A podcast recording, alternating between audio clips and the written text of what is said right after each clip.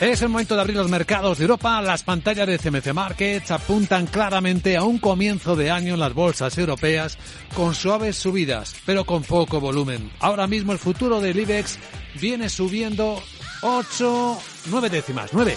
Son 71 puntos en 8.265 lo tenemos.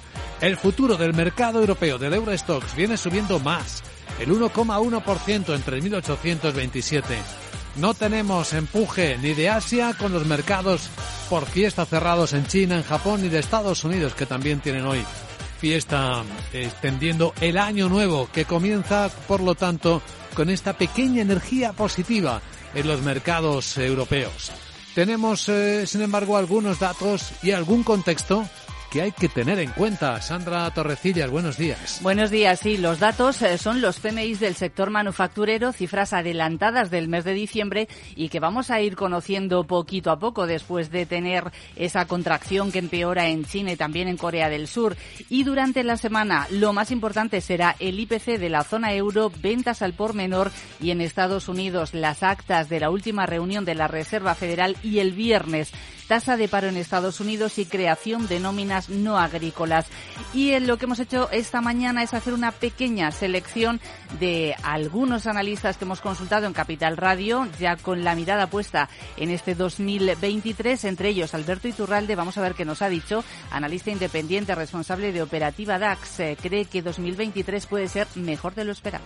Lo más normal es que, aunque parezca increíble, lo que estamos viviendo ahora en el tono negativo se vea seguido, probablemente incluso durante este año, de más subidas.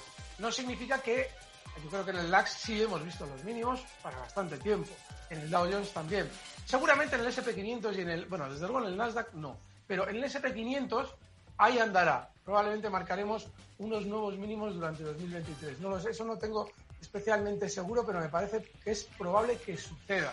Y hace unos minutos en la entrevista Capital, que por cierto pueden volver a escucharla en capitalradio.es, esto nos decía Juan Ignacio Crespo, analista financiero.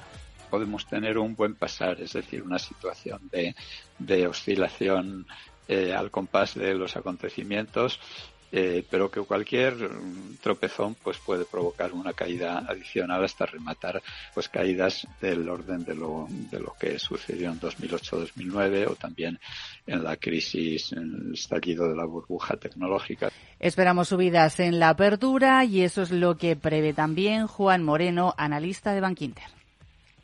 Nuestras previsiones para 2023 son eh, constructivas para, para bolsas. Pero cuidado porque va a ser un año de menos a más, en el que vamos a seguir teniendo eh, volatilidad y en el que además los potenciales de revalorización de los índices son moderados, de entre el 10% para el SP500 y el 14-15% para el Eurostox 50. Por tanto, es momento de ir tomando posiciones, eh, de ir construyendo cartera, pero poquito a poco y aprovechando posibles correcciones puntuales.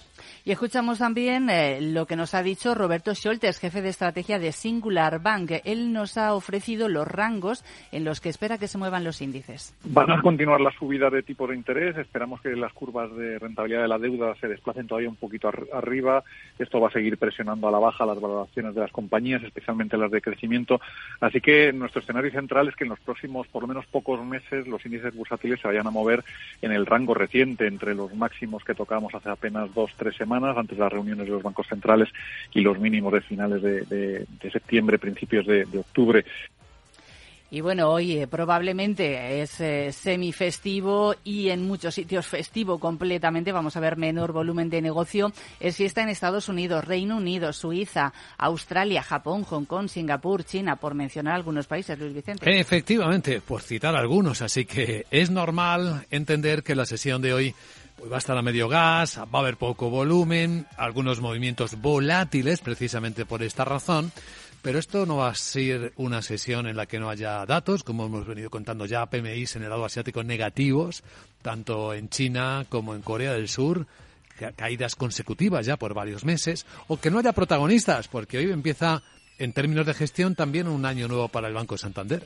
Sí, va a tomar las riendas como consejero delegado Héctor eh, Grisi, un hombre de la casa que conoce el banco por dentro y va a sustituir a José Antonio Álvarez. Eh, además, eh, previsiblemente va a dejar el, el banco con beneficios anuales récord. Entre los retos que nos han ido detallando los analistas están potenciar la digitalización, controlar la tasa de mora, a ver si se recupera la cotización del Santander, aunque es cierto que este año ya ha recuperado el valor eh, eh, de antes eh, de la pandemia, aunque todavía está lejos de los niveles de 2018.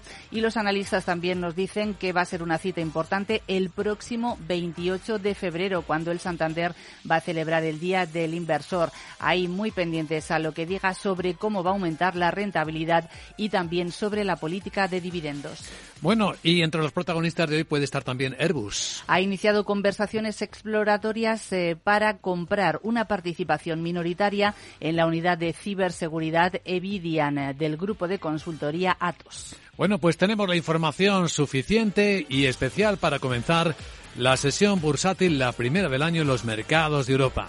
Vamos a verlo como cada mañana en Capital, la Bolsa y la Vida y vamos a continuar después de la apertura con el análisis. Nos ayudará José Luis Herrera de Banco Big y tenemos eh, con nosotros, tendremos con nosotros a la directora general de CMC Market, Sara Carbonell, y un consultorio de bolsa a las nueve y media con Juan Esteve, director de inversiones de Cow Markets.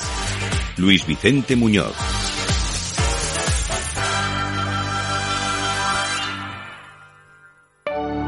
En Arquia Banca nuestros clientes son lo primero, por eso les ofrecemos soluciones de inversión personalizadas y adaptadas a su perfil de riesgo. Nuestro método, diseñamos una estrategia a largo plazo, combinando fondos consolidados y diversificados tras realizar un exhaustivo análisis de los mercados y las tendencias globales. Arquia Banca, cuidamos de su patrimonio como si fuese nuestro. Puede consultar los folletos informativos y los documentos con los datos fundamentales del inversor en los registros públicos oficiales de la CNMV, así como en www.arquia.es y oficinas de Arquia Banca.